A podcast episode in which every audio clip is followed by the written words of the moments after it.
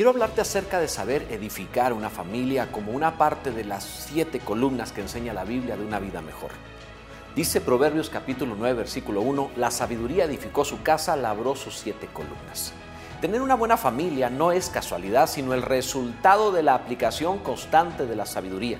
Se necesita amoroso esfuerzo sistemático y mucha dedicación para lograrlo. Por ello no vemos que todas las familias sean exitosas, es mucho trabajo. Y a eso se debe que existan tantos chistes sobre la familia y el matrimonio, comúnmente detractores, pero un fiel reflejo de la necesidad de nuestra sociedad. Doy unos ejemplos. Dicen, el matrimonio es una relación entre dos personas. Una siempre tiene la razón y el otro es el marido. O bien también dicen, hace ya 18 meses que no hablo con ella, es que no me gusta interrumpirla. También se dice, ¿sabes qué hacía antes de casarme? Lo que quería.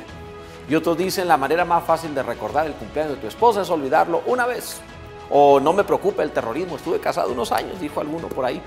Por todos los medios, cásate. Si tu cónyuge es bueno, será feliz. Y si es malo, será filósofo, dicen también. Así que veamos qué dice la Biblia. La Biblia da fe del matrimonio como un don de Dios con grandes promesas de bendición, además de haber sido diseñado para cumplir su plan en cuanto al reino de Dios representado en la tierra. No solo la unión de un hombre y una mujer, sino la expresión de Dios en la tierra.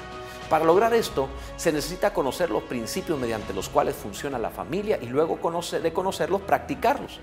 La sabiduría edifica la casa, dice la Escritura, y esta es la segunda columna.